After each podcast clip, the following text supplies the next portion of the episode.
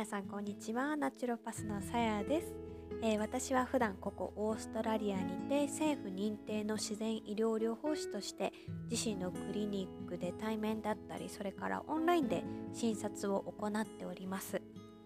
で、えーと、見ている内容はもう本当に総合医療統合医療といった感じでとにかくねいろいろ皆さん悩みが違います。お腹の悩みホルモンの悩み、えー、不妊それからお子さんの健康とにかくねいろいろなお悩みに対して、えー、根本から良くなっていただきたいと思いう思いでね根本治療を行っております。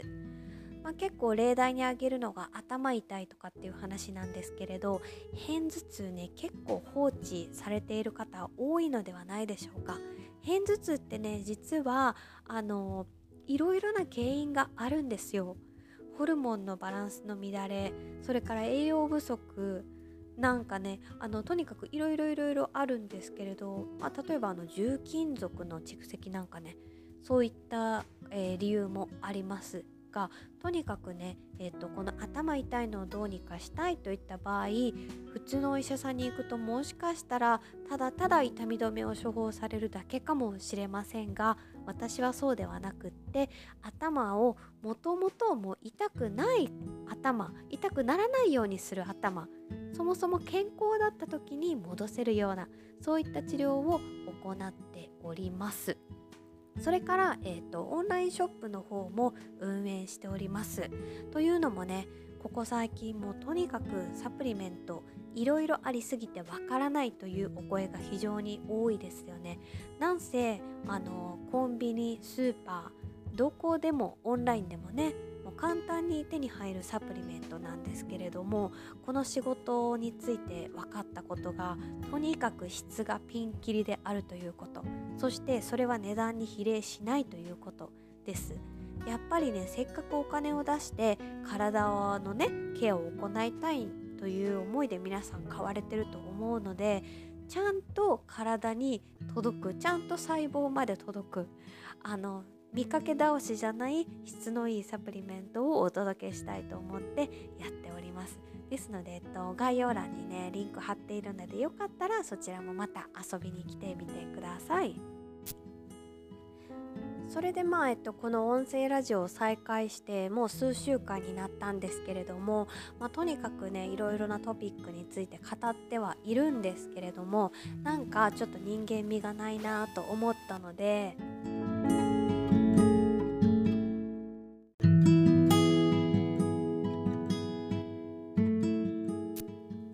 私もねあの普通に毎日生きている人間なのでなんかちょっとプライベートのことも話そうかなと思っております。というわけでね昨日言ってたんですけれども6歳の娘まあ1型の糖尿病があるということなんですけれどもとにかくね糖尿病に関しては食事にかなり気をつけないといけなかったりとかそれからどれくらいのものをどれくらいの量食べているのかというね あのとにかくかなり食事の量なんか気をつけないといけない、えー、病気ではあるんですけれどもこれね厄介なことになぜかうちの娘は、えー、どれくらい前かな2年前ぐらいかな幼稚園に行っている際にですね突然言い出したんですよこんなことを。ママ私もうお肉食べないえって思うじゃないですか 突然ある日ね、えー、ベジタリアンになってしまってどうやら、えー、なんかお肉牛肉とかはすごく臭く感じてしまうようになったらしいんですね。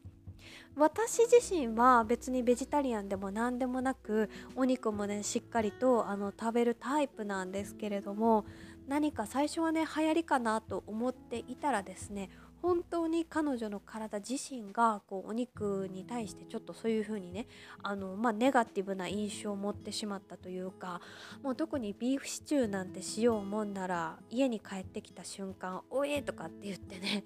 言ったりをしています。ですのでねこう食事に気をつけないといけない上にさらにベジタリアン対応をしないといけないのかというねメニューを考えるのにも一苦労な、えー、実はそんな生活も行っております。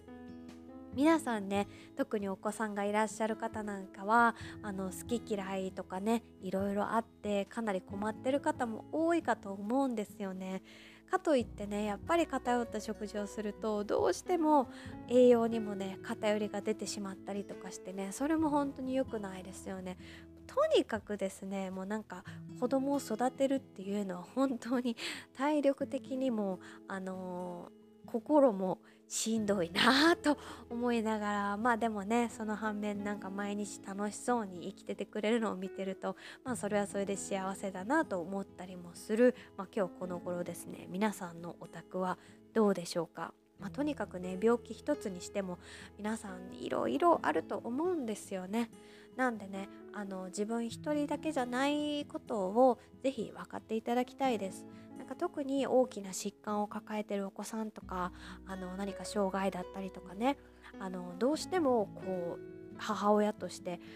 自分を責めてしまったりとかすることもあるとは思うんですよね。でこの気持ちが消えることはないと思います。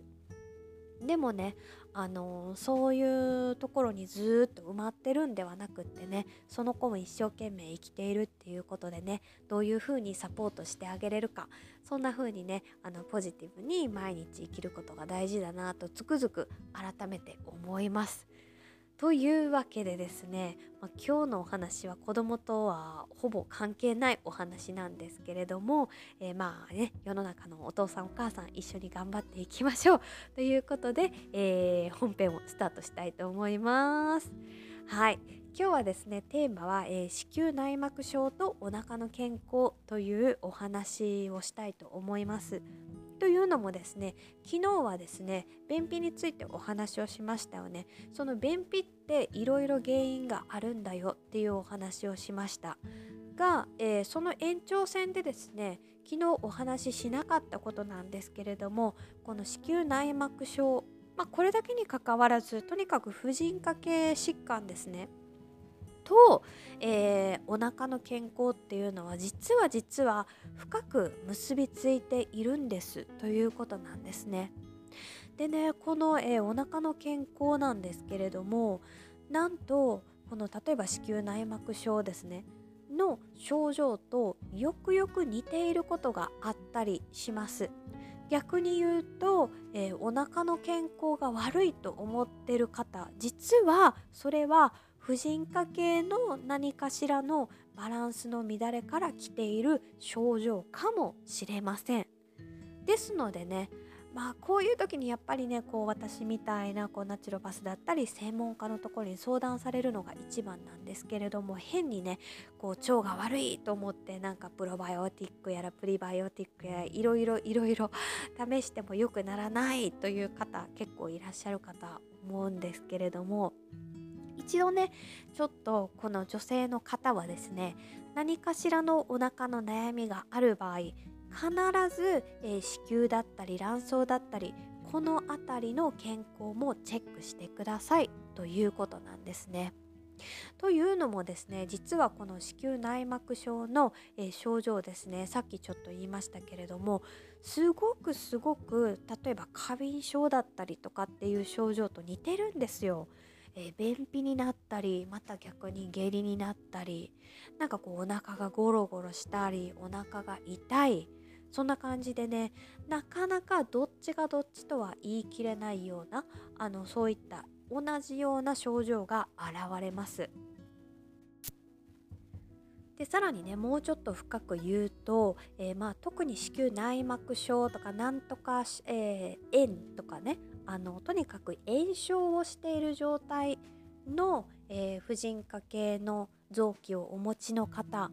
結局体が炎症しているということはですねなんとこれ腸の動きもかなり悪い影響を与えるというねそういう研究結果がありますよ。でさらにですねそこを深く掘り下げて言うと婦人科系疾患とにかくホルモンバランスによって何かしらの、え、疾患を持っているもしくはホルモンバランスが崩れている。そのことによって腸の動きが鈍くなっている。そして腸の動きが鈍くなるっていうことは腸内の、えー、細菌のバランスですね。腸内の環境も崩れる。そんなところまで行ってしまうんですね。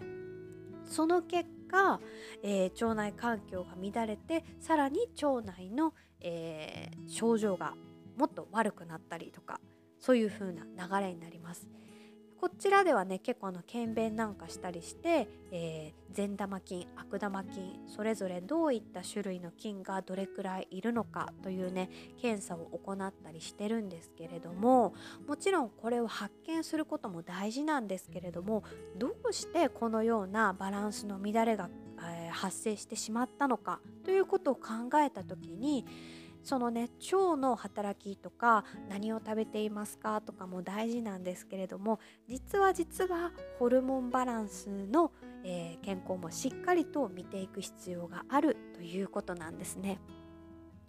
なんでねあの生理に関して何かお悩みがあったりとか、まあ、逆になんかもう悩みにすらならないという方もよく聞くんですけれど実は。例えば経血が多いなんかもうタンポンとナプキンと両方しても多い日はそれでも漏れますとかだいたいそのダブルブロックタンポンと、えー、ナプキンを使ってる自体でその経血その方の経血は非常に多いと判断するんですけれどもかなり経血が多い方生理痛がある方それから生理前の何かしらの症状ですねこう胸が張ったりとかイライラしたりとかお腹の調子がちょっと狂ってきたりとかですね。とにかく何かしらの、えー、そんなサインがある方はそんなサインがあるさらにそのお腹のね調子に悩んでいるという方は、えー、お腹の健康を見るのも非常に大事なんですけれどもそのバランスねホルモンのバランスの乱れを治さないことには実はお腹の健康も治らない。面白いですよね。体ってやっぱりつながってるんですよね。はい。というわけでねそういう風なつながりがあるんだよということをお話ししました。